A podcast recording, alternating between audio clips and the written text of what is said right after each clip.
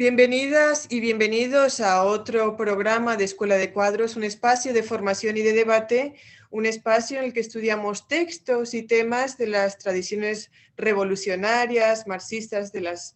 El día de hoy nos toca un texto extraordinario, un texto de Trotsky que se llama 1905, que precisamente aborda la historia de ese ensayo general de la revolución que fue 1905, una revolución en sí mismo, el despertar de una revolución en Rusia.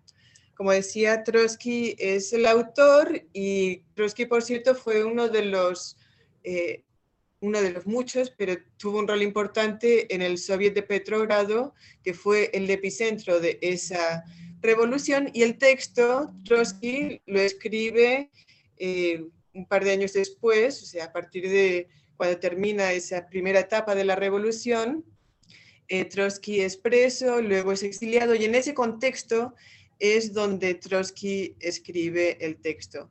Hoy tenemos eh, un invitado que, muy especial que nos va a ayudar a hacer una lectura de este texto, una lectura creativa, porque este es un texto que tiene elementos teóricos, elementos históricos, pero es un texto hermosísimo en términos literarios.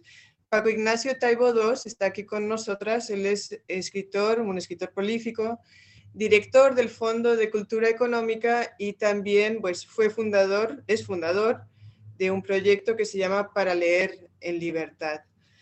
Gracias por estar aquí con nosotras, Taibo.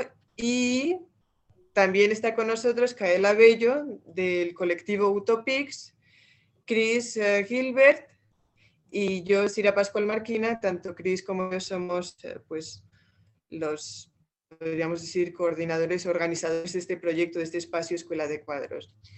Sin más, eh, querría darle la palabra a Paco para que nos introduzca a este texto. ¿Por qué leer este texto? ¿Cómo leer este texto, este maravilloso texto? Eh, adelante, Paco, y bienvenido. Sí, el, libro habitualmente se publicó en un par de volúmenes, este, donde se recogían dos tipos de texto. Uno era el 1905 y otro era Resultados y Perspectivas, que era un poco el análisis teórico de la Revolución de Cinco, mirando hacia el concepto del soviet, ¿no? Como proceso de organización insurreccional. Entonces, escrito sí en en el exilio ah, forzado, el exilio de la deportación, este, está fresco. Y Trotsky tiene una enorme virtud, que es simultáneamente narrador de sí mismo y narrador de su entorno. Ah, dirigente del Soviet de Petrogrado, ah, juega un papel clave en la Revolución de Cinco. Lo que tiene de importante y útil para una escuela de cuadros es aprender lo que no se debe hacer uh, por conflicto y, y, divergencia. Trotsky abandona en el primer texto, y lo abandona maliciosamente, la narración tradicional de la literatura marxista de la época, uh, muy interpretativa, y muy teorizante de extraer teoría de todo lo que pasa y convertir lo que pasa en, en argumento de apoyo para tu reflexión teórica y lo que hace es narrar. Y es uno de los textos más importantes, yo creo, que se produce en la literatura revolucionaria.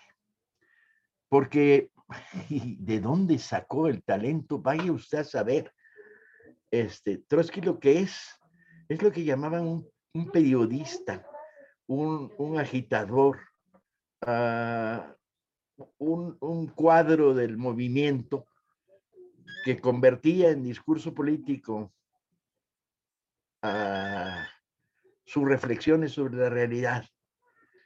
Ah, y en este caso particular, espérame un segundo. Paloma, y en este caso particular, ah, el tratamiento que le da a momentos, no todo, eh, la narración del 5 es sorprendente. Uno diría, ¿de dónde sacó estas habilidades narrativas que tienen que ver con dos parentescos? Uno de ellos es la literatura y otro de ellos es el periodismo de contacto, de primera fila, de primera línea. El, eh, no hay que estar demasiado alejado de los hechos para contarlo, al revés, hay que aproximarse lo más que se pueda a los hechos para poderlo contar. Y usa recursos, yo no conozco, revisando el, el nuevo periodismo al uso del principio del siglo, que Trotsky, que era un ilustrado, sin duda conocía, leía francés con fluidez. Este, ¿De dónde sacó la, la, en 1906 y 7 que lo escribe, ¿de dónde saca la sabiduría narrativa? Nunca me he propuesto hacer un estudio a fondo del texto ah, y de la biografía de Trotsky y buscar en las muchas ah, biografías de Trotsky de dónde encuentra mecanismos narrativos como esos para desplegarlos. En particular hay un capítulo que se llama las, que creo recordar, estoy hablando de memoria, ¿eh? no, no, no tenía, el, tengo el libro en el garage de mi casa y hubiera tenido que bajar a hacer una exploración para ponérmelo de nuevo enfrente. Un capítulo que creo que se llama Las ocho horas y un fusil, en el que, si, no, si me equivoco, ayúdenme, ustedes que lo tienen fresco de leído, donde el sujeto narrativo es la huelga. No es los obreros de tal comunidad, no es los textiles de tal otra. No, el sujeto es la huelga. Lo vuelve un objeto animado, un objeto, un sujeto narrativo. Ergo, de repente te encuentras con un, capítulo completo donde te dice cosas como, la huelga hizo esto. Y empieza a decirte, recorrió los cables de, de la electricidad y llegó a la empresa ferroviaria, la huelga paró los trenes, la, y lo hace con tal agilidad que lo que podría ser un recurso narrativo rápido del lugar común, de, darle vitalismo a, a, su texto, se vuelve un eje narrativo, una manera de contar. Y la sigues con una precisión notable. Te va contando cómo eh, eh, eh la revolución de cinco se convierte en torno a demandas como las ocho horas o demandas como, como uh, el reconocimiento de los soviets como órganos de poder, en, en, en, un sujeto en sí mismo. Y de repente uno asiste al espectáculo de la revolución. ¿Cómo contarlo? Tiene que leerlo. Todo lo demás es una pérdida de tiempo. Todo este rollo que me estoy tirando es una pérdida de tiempo. Léanlo. Uh, Y además no necesitan contexto, curiosamente. Es un libro que se autocontextualiza por la manera como está escrito. O sea, por el recorrido que hace de la historia de la Revolución del 5, es un libro eh, eh, integral. Uh, ahí está la génesis, la manera como crece, la manera como, se consolida, la manera como se expande, la manera como es reprimida la Revolución del 5. Y y, no es un eh, manual de aciertos y errores. Es, es la pura vida, compañeros. Yo cuando lo leí por primera vez quedé sorprendido. Luego Trotsky desarrollará sus artes narrativas en, en, la historia de la Revolución de 17, pero no al nivel en que lo logra en este texto sobre 1905. Me preocupa que no vaya a tener disponibilidad el texto, no hay ediciones frecuentes y que puedan bajar y no sé cómo estará la cosa para en Venezuela hacerse con el texto para que lo puedan leer completo los... Te comento, te comento, Paco. De hecho, hay una edición en, en, digital que es la que nosotras hemos leído y la vamos a colgar cuando colgue, está, de hecho, colgada abajo. Eh, los nuestros, la gente que lo está viendo el programa puede descargar eh, la, edición en digital, que es la que nosotras leímos. De hecho, bueno, el texto, claro, cuando, cuando yo lo leía, yo pensaba, pues, como difícil no pensar en el texto de John Reed, Los 10 días que cambiaron el mundo, pero esta era la primera vez que yo leía este texto y me impresionó muchísimo, me impresionó, yo creo que me, me impactó más que, que, el texto de John Reed, que ya es mucho decir. Pero, vamos a... Ponlo en el tiempo, o sea, el texto de John Reed se produce 12 ah, años después. No es antecedente de los escritos de, y los escritos de John Reed, donde va desarrollando eh, esta narración desde el interior del movimiento, huelga de Patterson, Colorado, son escritos del 13 y del, del 12. O sea, y luego la otra gran figura periodístico-narrativa revolucionaria rusa, que es Larissa Reisner, y que, que, también cuenta estas historias desde adentro y usa este, estas técnicas periodístico-literarias, uh, escribiría 13 años después de este libro. O sea, esto lo hace todavía más sorprendente. Larisa sí es discípula del 1905. Nosotros acabamos de publicar uh, Sviansk, Hombres y Máquinas y Hamburgo en las Barricadas de Larisa en México dentro del Fondo de Cultura. Y es sorprendente también. ¿Qué, ¿Qué, quiere decir cuando digo literatura? Separen en la cabeza el concepto de literatura igual a ficción, ¿sí? Y recuperen el concepto de literatura en términos de maneras de narrar, ¿sí? Lo que, lo que decimos cuando el nuevo periodismo, donde quiera que surge y, se desarrolla, Reed, Reisner, Trotsky mismo, florece, es porque eh, le pide prestado a, las técnicas literarias maneras de narrar.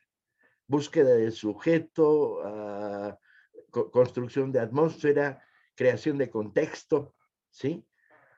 Eh, y donde pone en el centro, te estoy contando una historia. No te la estoy interpretando, te la estoy contando.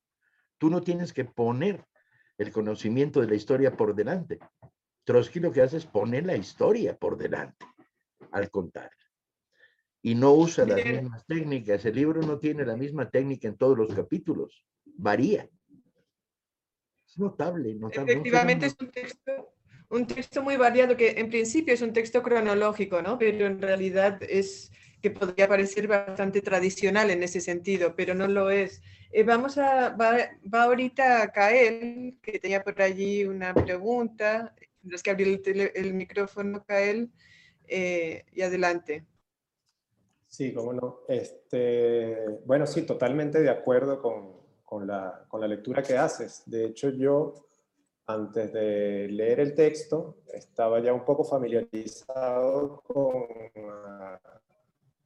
las opiniones de Trotsky sobre, sobre sus contemporáneos o ciertas vanguardias literarias, digamos, que estaban llamadas a, acompañar desde la expresión literaria la, el proceso revolucionario. Y la, ya va, que me dice que la, conexión es inestable. ¿Se me oye? Te escuchamos, te escuchamos bien. ¿Me oyen? No? Sí. Vale. Este, eh, y más bien Trotsky se muestra escéptico o poco entusiasta del experimento. Y uno ha a mirar eh, a Mayakovsky. Allí sí que creo que te perdimos, Kael.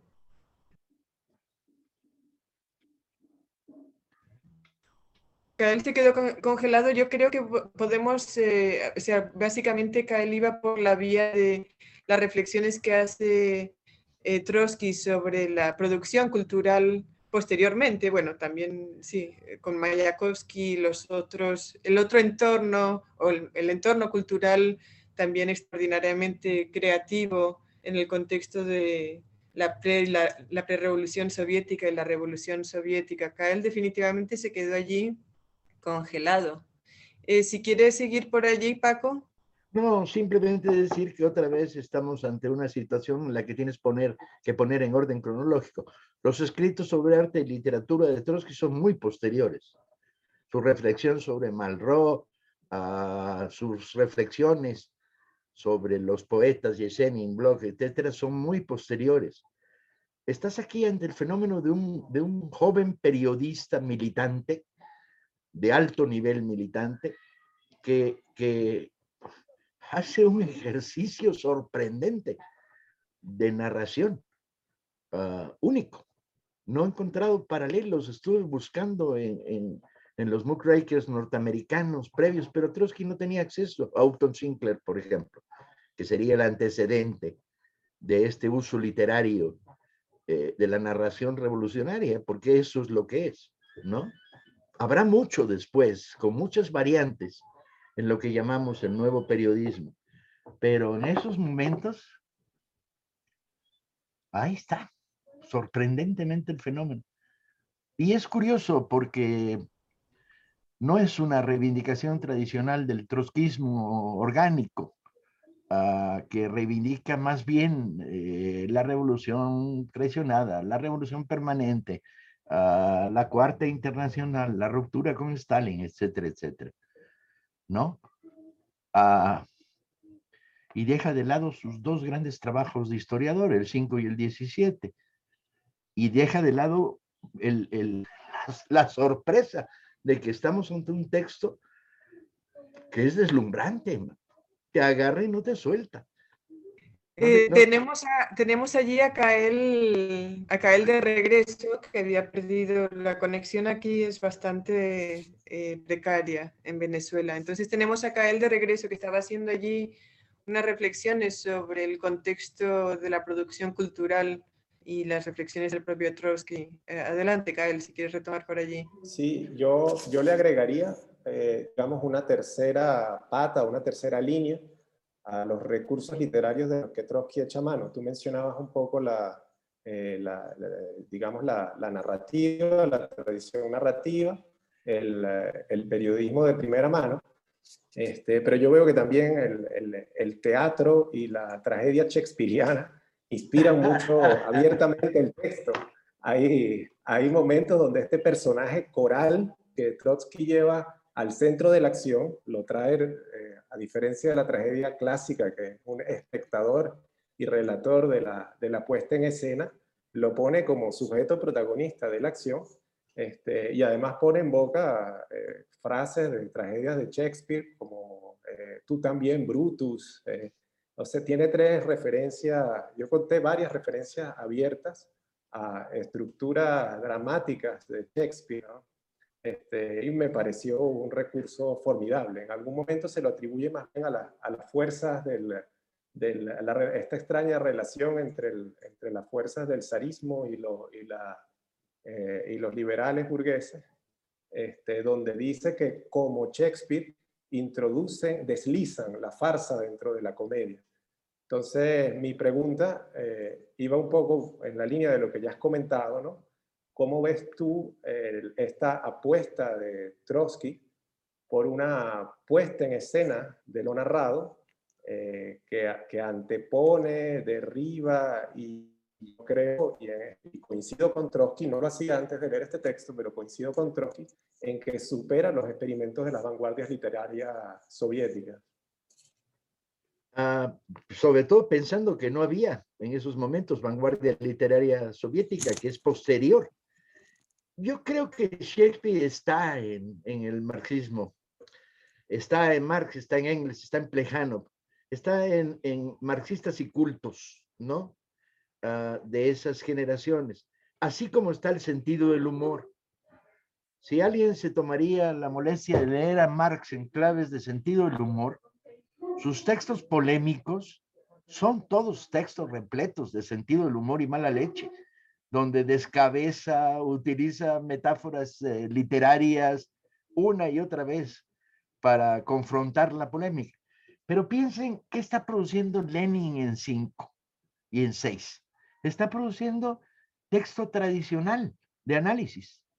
Su, el balance de Lenin de la Revolución del 5 es un texto tradicional de, de análisis.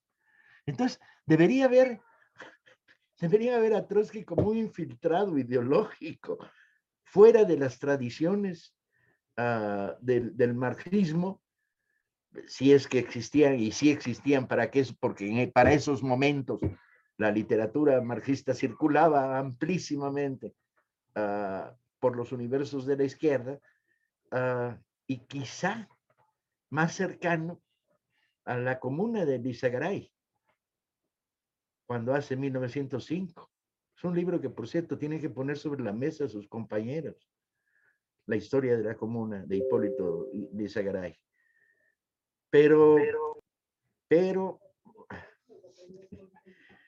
uno no puede dejar de salir de la sorpresa. Tengo que volver a leerlo. Esta, esta provocación sirve para que desde mañana en la, en la noche lo tengo en mi mesita de noche para volverlo a leer. Vale, vale, lo vas leyendo cuando lo lea la gente que va viendo todo el programa. Eh, Cris, uh, adelante.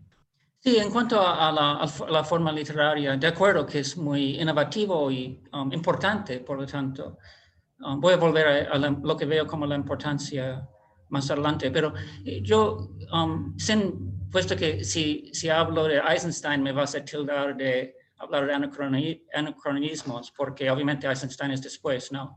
Los, las películas de Eisenstein enseñan un, un, un sujeto colectivo, que es en la huelga, en el, corazón Potamkin, ese tipo de cosas, pero obviamente es posterior. Antes de Trotsky, um, Tolstoy en Guerra y Paz intenta uh, hacer, enseñar un poco la astucia de la historia, ¿no? Algo que va más allá de los, las voluntades individuales. Y también um, um, Víctor Hugo en, en, Los Miserables hay, recuenta la, las guerras de las barricadas en, en París. Y es interesante porque allá también hay una especie de sujeto colectivo. Pero en, uh, una cosa que me parece súper importante, y, hablo de la experiencia, porque en, aquí en Venezuela, bueno, hemos vivido un proceso revolucionario y los guiones que las personas tienen en mente son súper importantes. Uno puede decir que una narrativa revolucionaria tiene que ser un texto abierto, ¿no? Porque nadie sabe cómo va a terminar. Y así es el texto de Trotsky. Um, entonces, la gente que expresa un guion Uh, y también que, su guion no, da, no reconoce que el sujeto es las masas, eso no es un guion revolucionario porque uh, obviamente las masas tienen que actuar. Por lo tanto, una cosa que me parece súper brillante del texto de Trotsky es que es capaz de aceptar lo sorprendente, lo aleatorio, lo que va más allá de la, las expectaciones de uno. Está dispuesto a reconocer que las, las masas son la vanguardia en ciertos momentos y no cuadran con los guiones que tienen los diferentes cuadros revolucionarios en su, su mente. En ese sentido, el tipo de texto que ofrece aquí, un texto abierto, un texto que um, entrega la, la, sujet, la, subjetividad principal a una masa, me parece súper importante. Tengo un elemento a poner sobre la mesa. El, el concepto de masas es peligrosísimo. Es un concepto que engloba en un, en un demonio rojo sin cabeza a la, la, respuesta. Y no, lo que hay en Trotsky es la masa se convierte en, en, en proletariado organizado. No es, no es la espontaneidad de las masas, sino los metalúrgicos del cinturón rojo de, de Petrogrado, a los eh, trabajadores de las imprentas, los o sea, va convirtiendo en sujetos narrativos a un proletariado organizado. Y yo creo que la intención política de Trotsky es decir, la revolución no es un acto de la espontaneidad, no es un acto de la inconsciencia, no es un acto de la vanguardia, es un acto de la combinación de todos estos elementos uh, que tienen su sustento en proletariado organizado. Y el proletariado organizado no es una abstracción, es años de trabajos, no muchos en este caso, de, de, de construcción de círculos, clubs, sindicatos, etcétera, etcétera. Uh, la parte que lo hace apasionante el, el, texto es que todo el mundo tiene nombre y apellido ahí. Trotsky define a sus, los enemigos de la Revolución de Cinco, aquí con una frase, aquí con una descripción más profunda, aquí, y explica cómo reaccionan frente a este fenómeno sorprendente de un movimiento obrero organizado que se articula. Y bueno, todos los que hemos vivido grandes movimientos sociales sabemos que hay una componente espontánea. ¿Por qué aquí? ¿Por qué explotó ahora? ¿Por qué de esta manera? Muy difícilmente podemos encontrar explicaciones. Y es lo que hace doblemente interesante el, libro de 1905. La, yo me pregunté durante mucho tiempo en mis trabajos como, como escritor, ¿No es posible la épica proletaria? No es posible. Eh, existe la época del vaquero solitario en el western. Existe la épica de los indios perseguidos en, en la colonización blanca norteamericana. Existe la epopeya de Jerónimo y de los apaches y de los cheyennes. Existe la epopeya del héroe fracasado, el coster arrasado por los Sioux.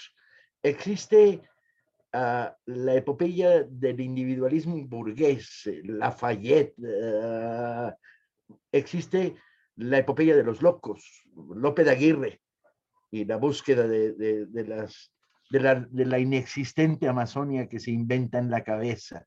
Existe eh, eh, las termópilas, chinga, ¿no?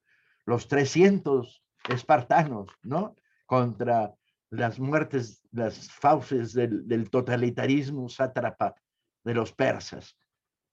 Y épica proletaria, ¿no? Bueno, aquí Trotsky demuestra que hay épica proletaria. Larissa Reisner lo demuestra mejor que nadie cuando entra al mundo de la fábrica en concreto y habla con la señora de cabello blanco que explica el máximo esfuerzo, el máximo sacrificio en la construcción de una fábrica. Está en, lo que hice sobre Max Wells. Por cierto, lo pueden bajar gratis, compañeros.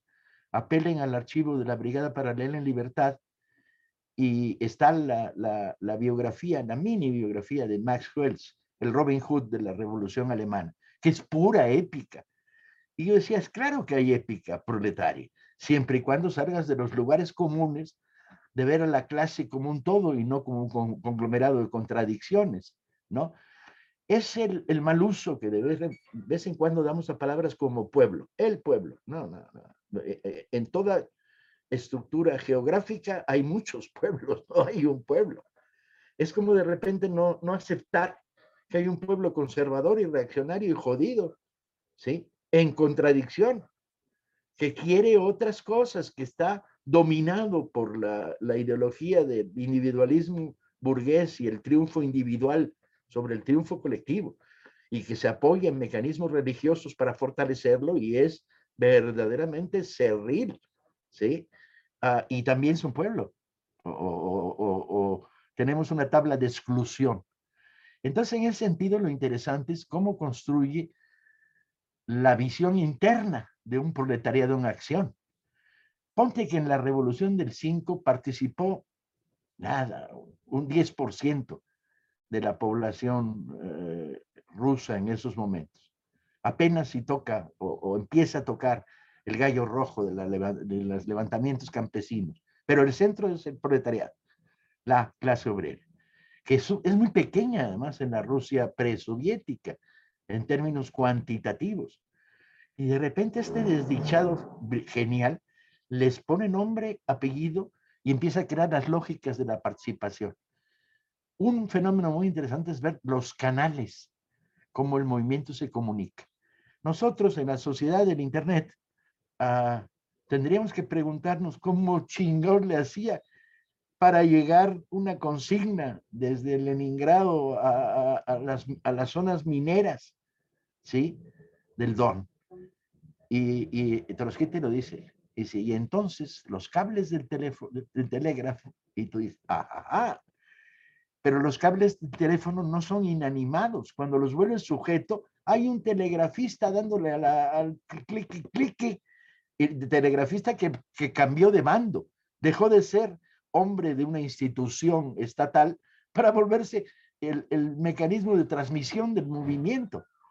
Cuando yo trabajé sobre Pancho Villa, en la biografía de Pancho Villa, me sorprendió la obsesión villista desde los primeros años de campaña por dos sectores sociales, los telegrafistas y los ferroviarios.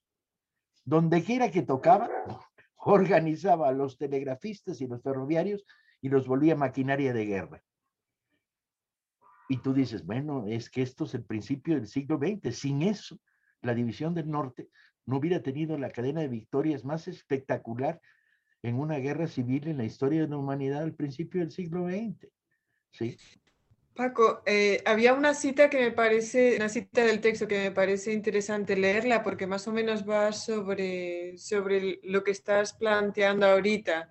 Voy a leerlo, aunque está en mi teléfono y está muy chiquita la letra. Eh, sobre el campo de operaciones de la huelga, es decir, sobre toda la extensión del país, está suspendida una fuerza amenazadora, siniestra, cargada de una insolente temeridad tras el 9 de enero, la revolución no conoce descanso.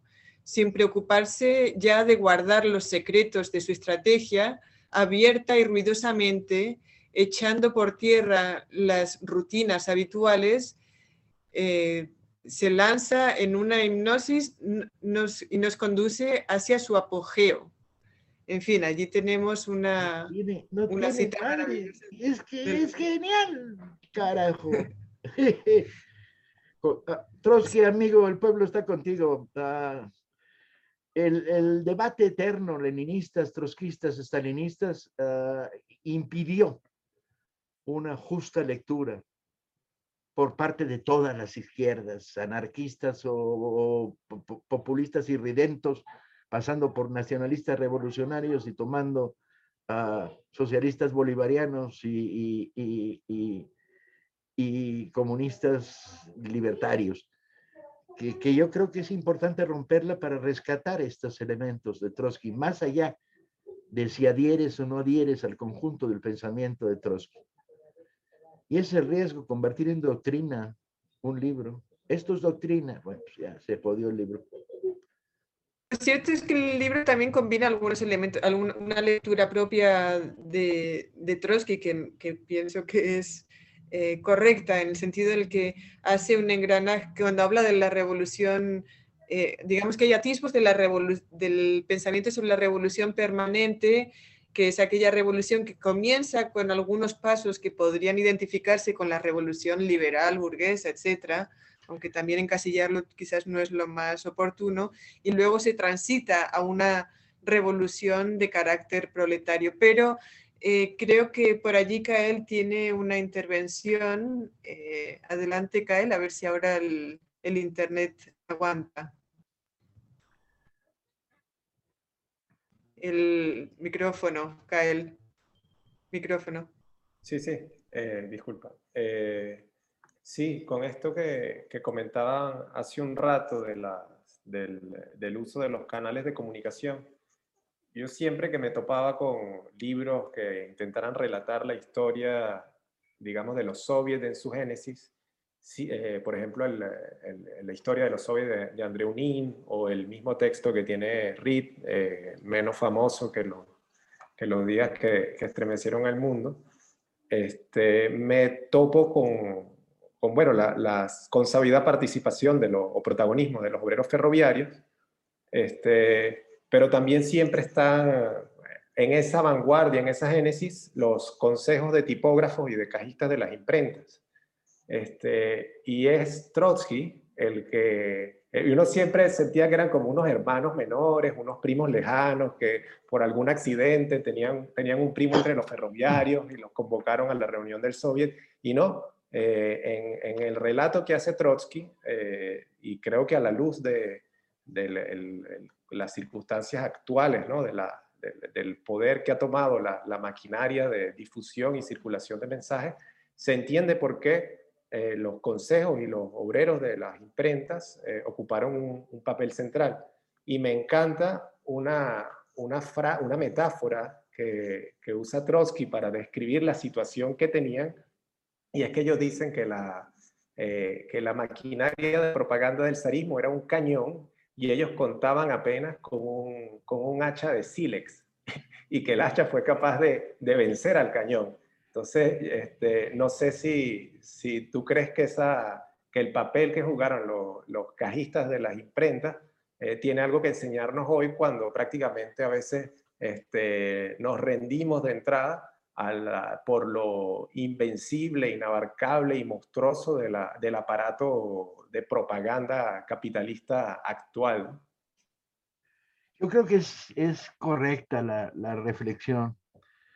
Ah, cuando escribí la historia de la Revolución Española de 17 a 23 en, en Barcelona, algo que era continuo, iba, volvía, era la organización de los trabajadores de la prensa, que en un determinado momento de la huelga general de la canadiense eh, en esos años, este, crean censura roja.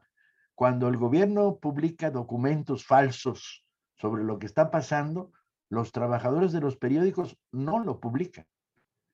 Establecen la censura roja. Ah, en último caso, ¿dónde te está llevando todas estas reflexiones y todas estas lecturas?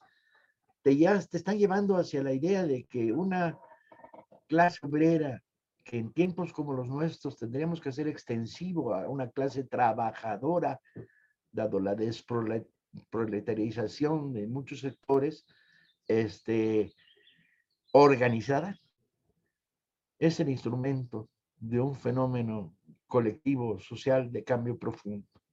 Ahí está. Y es este nivel de organización el que se suma a lo espontáneo, lo accidental, lo coyuntural y el trabajo de las vanguardias, el que te da resultados como estos.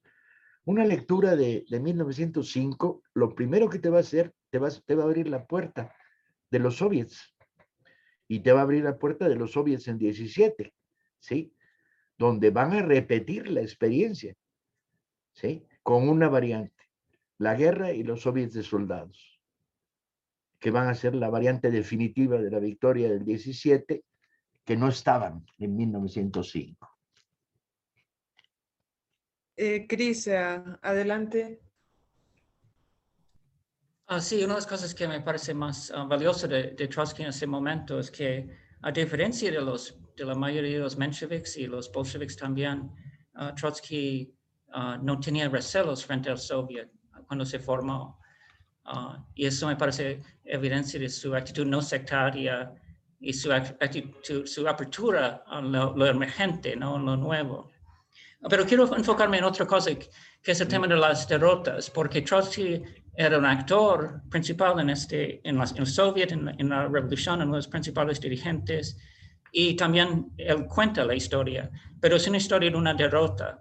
Y me parece importante su actitud frente a la derrota.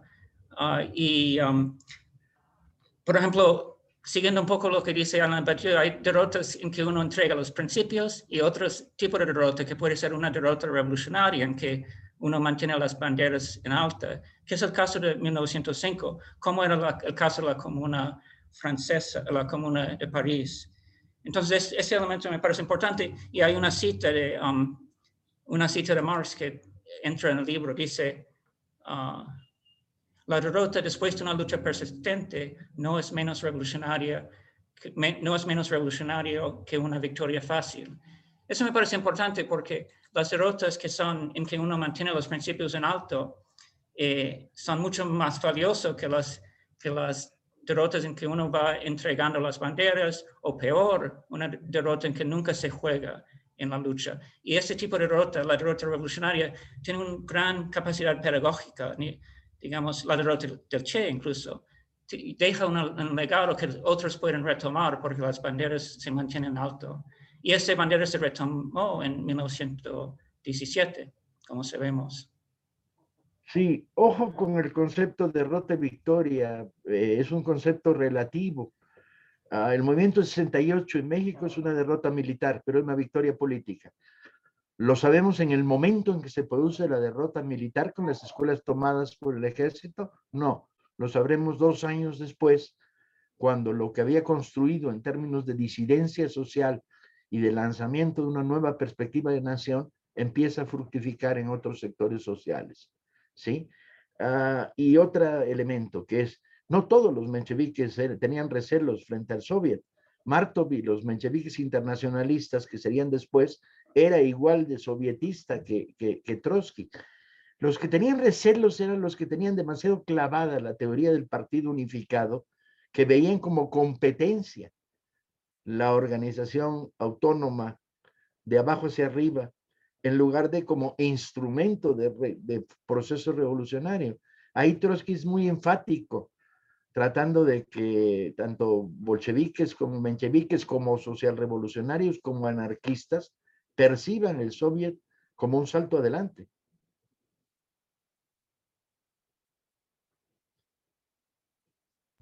En el, en el texto, que en principio digamos que el aspecto tradicional del texto es que es eh, cronológico, bueno, evidentemente nos narra básicamente todo el año, todo eh, en 1905. Empieza en enero, el 9 de enero eh, los, los obreros en Petrogrado van caminando hacia el Palacio eh, del Zar eh, de una forma pacífica. es muy bonita esa descripción, pero a la vez mm, con un, con un rápido vuelco trágico. Van vestidos en sus ropas de domingo, en sus, es domingo, van vestidos en sus ropas de domingo los obreros y van pacíficamente hacia, hacia el Zar y muy respetuosamente con un una petición a su padre para tener mejores condiciones, ¿no? Y ese, y ese, ese momento podríamos decir que es la chispa que prende la pradera, quizás, entre otros momentos, la chispa que prende la pradera porque hay una brutal represión eh, del, gobierno absolutista policial, ¿no? Y es, a partir de allí la narración se va, va desencadenándose, la, la narración... Eh, y luego ya pasamos al periodo de octubre, noviembre, que es los, claro, empiezan las huelgas, se van conformando los soviets y pasamos al periodo de octubre, noviembre, cuando las huelgas están en pleno apogeo. Y en todas esas narraciones de, las, de la gente, nos corregiremos allí, de la gente, de los obreros y de las mujeres y de los hombres en las calles de Petrogrado, hay, eh, digamos que, anécdotas que son mucho más que anécdotas, como por ejemplo cuando Trotsky explica que la gente agarra las banderas, agarra la bandera rusa y las, les quita el blanco y el azul y la gente va por las calles con la bandera roja, ¿no? E, entonces, si pudiésemos, eh, si algunos de esos elementos, digamos, esos, esos eh, detalles, ahorita quizás no es el momento para pedirte, pero digamos, esa sensación que crea de intensidad y también de que te sientes que estás allí dentro, que sientes realmente lo que estaba haciendo la gente. Si pudiésemos ir un poquito por esa vía, digamos, dentro de, sí, para, en este acercamiento primero que estamos haciendo, que yo creo que va a ser que la gente definitivamente lea el texto. Yo creo que hay una tradición mm, profunda, enclavada en la literatura política, la literatura con carga política, que es dentro y afuera, dentro y afuera. Entra lo, suficientemente cerca para ver el vestido de la mujer, salte para establecer el concepto y el contexto. Ah, este adentro y afuera es, es parte de una tradición literaria ah, que, que, Trotsky sabe manejar este, hábilmente, porque lo que logra es un texto donde te colocó en, la secuencia de los acontecimientos desde un punto de vista privilegiado, pero al mismo tiempo te colocó en, la tierra, en el día a día, en, el, la historia, cómo se va construyendo. Ah, y hay que tener cuidado porque un exceso de uno te mata lo otro. Este adentro y afuera, eh, este acercamiento y, plano general que el cine conoce también, en la literatura es muy importante. Yo creo que, bueno, ya ganamos la batalla de que todos los que nos hayan oído ahora quieren leer el texto para saber si es cierto lo que estamos diciendo.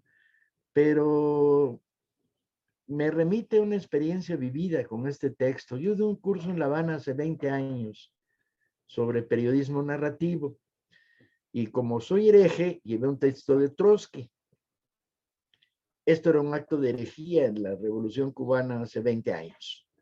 Ah, y entonces alguien dijo, ¿y de dónde lo vamos a leer? Yo les leo pedazos, pero ¿de dónde? Y les traje fotocopia de un capítulo, pero... Y es curioso, un general que era periodista y miembro del, taller que yo daba para 50 compañeros cubanos en plena apertura de la prensa cubana que luego mataría la, la, la, crisis del papel, este, se fue a la Biblioteca Nacional y sacó ejemplares que estaban ahí escondidos en el reservado del 1905, de la edición vieja española de la época republicana. Ah, y bueno, cautivó, porque en Cuba se habían hecho experimentos muy interesantes en términos de nuevo periodismo con el libro testimonial. Desde los primeros años de la Revolución Cubana, el libro testimonial había sido sujeto de readmiración, respeto. Ah, y Casa de las Américas había creado un premio de testimonio. Y hubo una docena, por lo menos, en los primeros 10 años de la Revolución Cubana, de libros testimoniales excelentes, ah, con otras técnicas literarias, ¿no? Este, y, y, no sé si el socialismo bolivariano tiene este caudal de muy buenos textos, si lo tiene, no lo encontré. Ah, de, de, de, de, periodismo testimonial. La última vez que estuve en Caracas traté de, preguntar qué hay aquí que pueda llevármelo para leer a la casa. A ver si luego me hacen el favor y me mandan una bibliografía porque tenemos un convenio maravilloso con el Instituto Cubano, del, del Instituto Venezolano del Libro, este, para intercambio de materiales.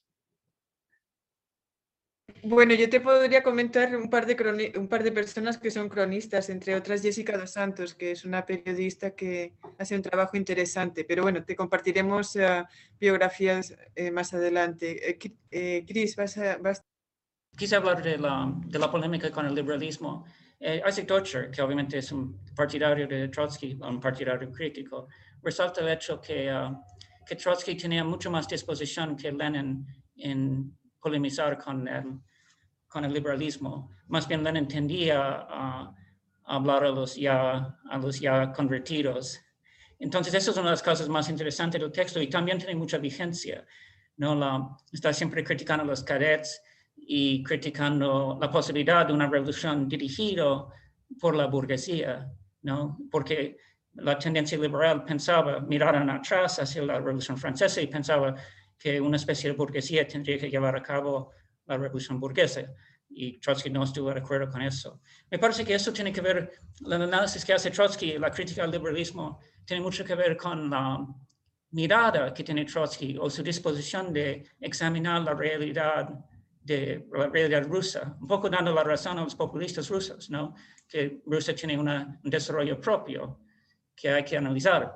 Claro, no es totalmente único, pero hay que mirar desde lente, con lentes propias y uh, mirar su desarrollo, no, no, tomarlo como un cálculo del desarrollo europeo. Y eh, cuando, desde América Latina, cuando leemos ese tipo de cosas, nosotros, a nosotros nos parece súper importante porque muchas de las cosas que dice sobre Rusia son, son muy parecidas al tipo de desarrollo que tenemos en América Latina. Digamos, una burguesía que no se desarrolla de, una forma orgánica, desde los, los, centros urbanos, más bien está en cierto sentido impuesto por un, por un capital internacional.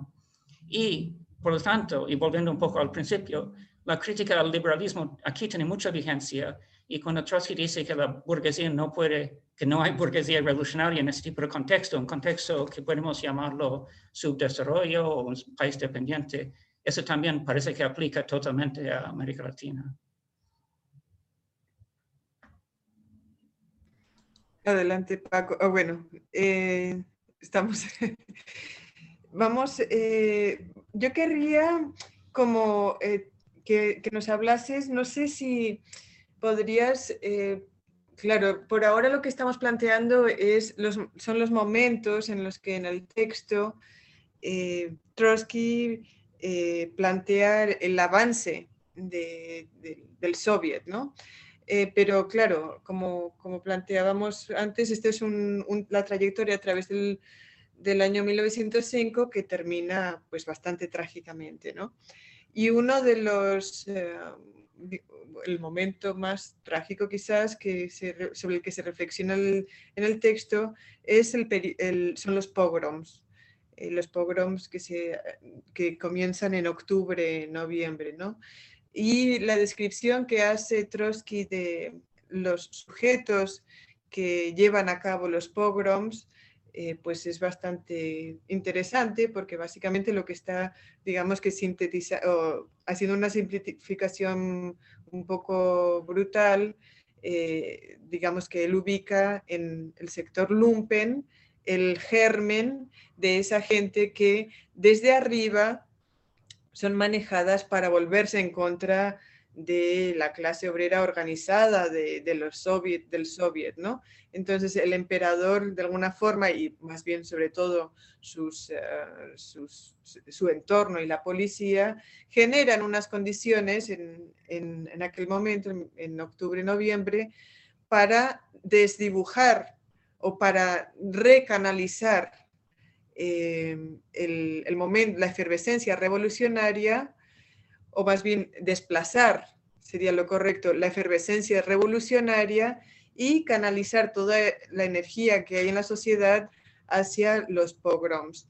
No sé si hay algún elemento de, este, de este acontecimiento que narra, que narra Trotsky que nos quieras, sobre el que quieras reflexionar, porque efectivamente, digamos que esa eh, dialéctica trágica que se da en algunas revoluciones donde eh, terminan siendo arrasadas, como también ocurrió en la, en la revolución eh, alemana, terminan siendo arrasadas, aunque afortunadamente esta revolución perduró y, y, se reemerge en el 17.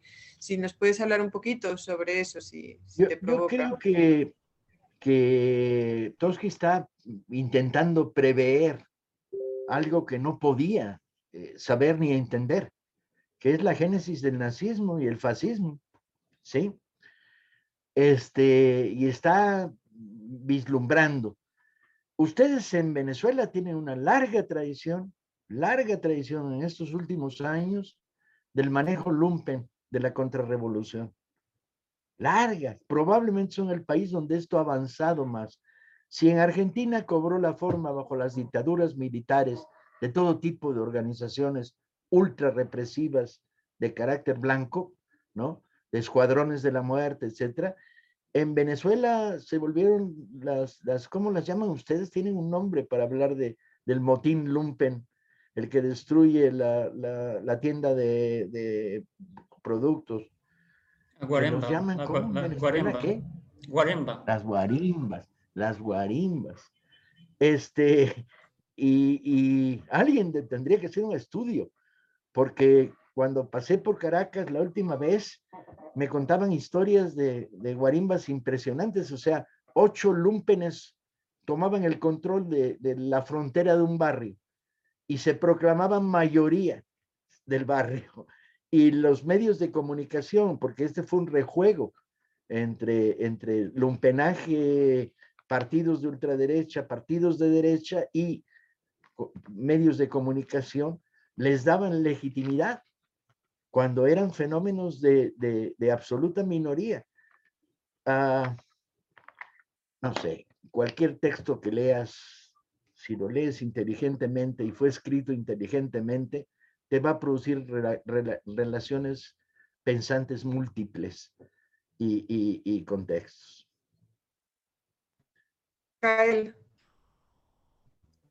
Sí, eh, yo quería aprovechar que que saltamos a este, a este hemisferio, y que Chris incluso lo, lo asomó un poquito antes, porque a veces se nos, se nos critica a los que nos maravillamos con la experiencia del pueblo ruso, eh, digámoslo, fuera de contexto o, la, o lo remoto, ¿no?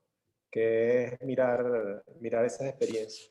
Cuando yo creo que el texto, el texto de Trotsky es todo lo contrario. Incluso antes de, de entrar en el, digamos, en el, en el relato, la crónica más, más narrativa, eh, el, el, el, análisis eh, eh, formalmente marxista que hace Trotsky, uno casi que pudiera sustituir la, la, georreferenciación rusa y cambiarla por, por, muchas de nuestras realidades latinoamericanas de, de aquel entonces e incluso actual.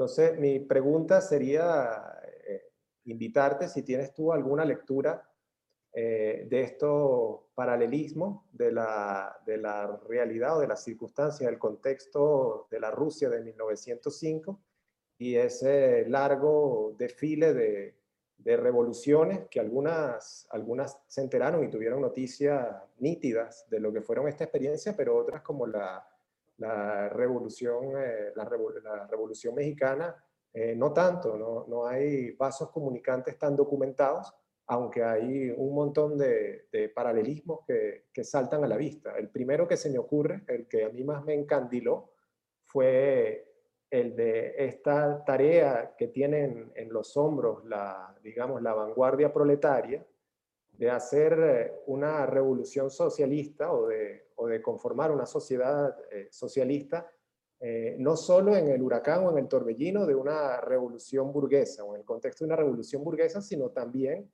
en el marco de una sociedad profundamente rural, profundamente agraria. Este, un poco tú comentabas ¿no? que, que para América Latina hay quizás que hacer, para, perdón, para el, para el, momento actual hay que hacer quizás adecuaciones por las relaciones desproblematizadas del, eh, de trabajo, por nuevas circunstancias de propiedad, pero sin embargo ya en 1905 eh, la sociedad rusa presentaba esa, eh, esas particularidades, presentaba unas relaciones de, producción, este, digamos, no tan abiertamente o no tan mayoritariamente capitalistas, y Trotsky no vacila en decir que el horizonte es la, revolución o la instauración de un gobierno proletario. ¿Sabes qué? Abres una puerta que como la cruce, las siguientes dos horas vamos a estar aquí discutiendo la Revolución Mexicana. Peligrosísimo, compañeros. Sobre todo cuando ya tenemos un minuto de habernos pasado de la hora o dos minutos. Ah, en México la clave la vas a encontrar en la derrota previa a la revolución del magonismo. El magonismo, Ricardo Flores Magón y la vanguardia del Partido Liberal, que era un partido libertario, este, eh, tenía un eje en lo urbano, en lo incipientemente proletario. El problema es que su derrota previa a la revolución deja como fuerza de reserva contra la dictadura de Porfirio Díaz a los ejércitos campesinos. Y los ejércitos campesinos contienen más de una cosa. No son una revolución burguesa en el sentido tradicional. Son una, una propuesta variable de transformaciones eh, blandas de la economía y un proyecto raro encarnado en el zapatismo y el villismo, novedoso, de una revolución social de dimensión y profundidad diferente. El zapatismo, al establecer la tierra es para el, para el que la trabaja y la ruptura total con el latifundio y con el latifundio industrial, ¿sí? este, el latifundio cañero, por ejemplo, o los latifundios enequeneros en Yucatán, etcétera, etcétera, lo que plantean es una alternativa diferente de revolución social, que está fuera de los marcos de la revolución burguesa tradicional. Los triunfadores de la revolución, el obregonismo, callismo y compañía, los sucesores de, ven, ven, lo que hicieron, ven dónde me metieron, ningún debate nuevo. Bien, un día esto, si quieren, hablamos de Revolución Mexicana con detalle uh, y les propongo algunos textos para que circulen y se comenten. De hecho, uh, creo que, que, vamos a poder abrir acceso a algunos textos a través de la nueva librería del Fondo de Cultura ahí en, en Caracas. Eh, suena bien. Eh, ya vamos eh, cerrando allí unos últimos comentarios, Cris, Kael, y también pues serán tus últimas intervenciones, Paco, para ir concluyendo por el día de hoy. Sí, el tema de la, de la composición de clases me hace pensar uh, en, y en eso no quiero hacer eco de las críticas stalinistas a ese texto, pero es cierto que Trotsky tiene una, una especie de, desde, la, desde, desde lo que hemos vivido en el siglo XX, se puede observar un poco el exceso de obrerismo en Trotsky. Yo digo no, no tanto por la Revolución Mexicana, pero más bien por la Revolución China, ¿no? Uh, en la Revolución China se mostró la posibilidad que los campesinos podrían tomar un part, una parte más activa en la, el proceso, no solo como aliados, como planteaba Lenin y Trotsky más adelante. Eso me parece un poco la... Eso iba a ser, desde mi perspectiva, uh, quizás el pecado original de la revolución soviética porque terminaron convirtiendo la mayoría de la población en una especie de um, gente que apoyaron la revolución pero, pero, de forma pasiva. Y si hubieran impulsado una participación más amplia que incluyaba la mayoría de la población, que eran los, eran los campesinos, quizás otro gallo hubiera cantado. Solo quiero apuntar a eso. Es otro debate y con igual profundidad. Tenían razón los socialrevolucionarios de izquierda cuando decían no se pueden construir una dictadura proletaria. Ah, tenían razón los mencheviques cuando internacionalistas, el sector más progresista, el dirigido por Marto, cuando le decía a Lenin, cuidado porque la dictadura de los soviets se vuelve la dictadura del partido y la dictadura del partido se vuelve la dictadura del comité central del partido, etcétera, etcétera, etcétera, etcétera. Yo creo que se abre otro debate. Quedémonos en la, en la interesante relectura del, 5 de Trotsky ah, por lo que tiene de, de, enriquecedor y además porque es muy divertido, compañeros. ¿Saben qué? Una izquierda que lee libros aburridos se vuelve una izquierda aburrida.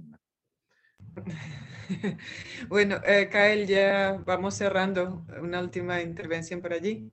Sí, yo solo quería, eh, nada más como, como reflexión final, eh, retomar el, el, hilo inicial de la, de la conversación, eh, sobre todo para ser enfático de que creo que, que, tiene que quedar claro que lo que hace Trotsky echando mano de recursos literarios es más que un mero ejercicio narrativo. Y queda muy, muy, muy, muy en evidencia hacia el final de la segunda parte, cuando él culpa al, al eh, cuando relata la, detención de Krustalev, el entonces presidente del Soviet, este, y dice que el zarismo le atribuía demasiado peso, demasiada importancia a la figura individual de, de Krustalev y perdía de vista el, digamos, el sujeto colectivo y que ese error fue central en, digamos, en la estrategia del órgano represivo del zarismo.